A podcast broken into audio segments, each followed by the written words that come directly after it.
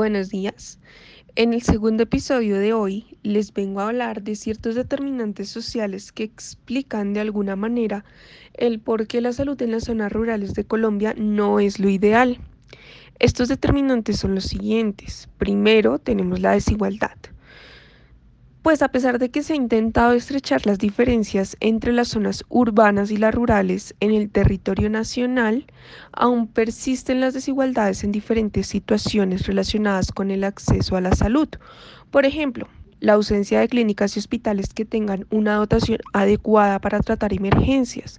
Esto va relacionado con el que no se tiene una infraestructura adecuada en estas zonas apartadas y de igual forma el personal no suele tener insumos o dotaciones para tener unas mejores condiciones a la hora de prestar el servicio. E incluso hay lugares donde ni siquiera hay personal.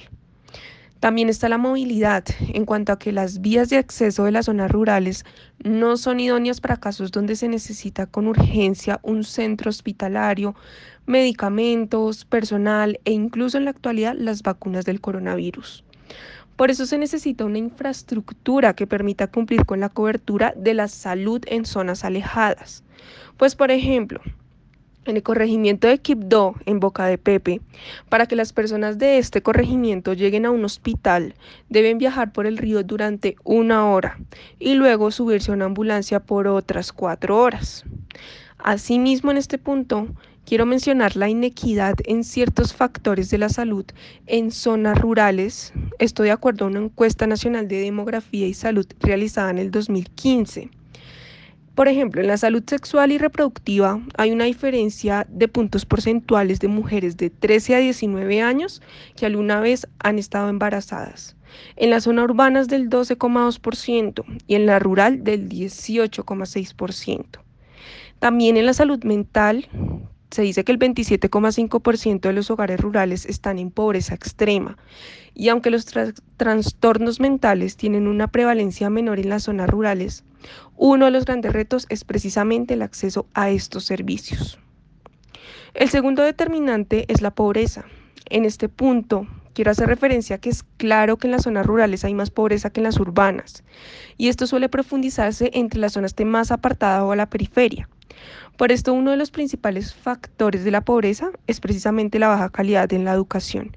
Y esto en cuanto a la salud, deja en evidencia que estas personas pues no conocen de los cuidados básicos de la salud y llegan a mantener hábitos de vida que no son saludables y que pueden producir enfermedades crónicas difíciles de manejar o simplemente pueden verse expuestos a peligros ambientales en el uso de químicos para sus actividades.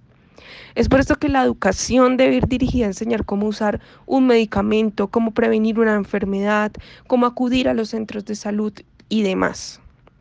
Por último, el último determinante que quiero precisar es la falta de acceso a los servicios de salud.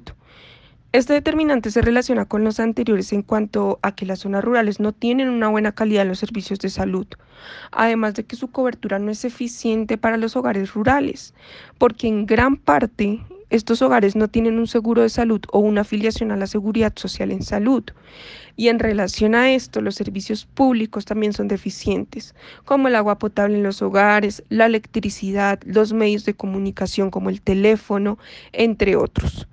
Cabe aclarar que en lo posible se ha querido afiliar a las personas del sector rural por medio del régimen subsidiado, lo que no quita que la calidad y eficiencia de dichos servicios sea cuestionada y afecte la calidad de vida en las zonas rurales. Muchas gracias.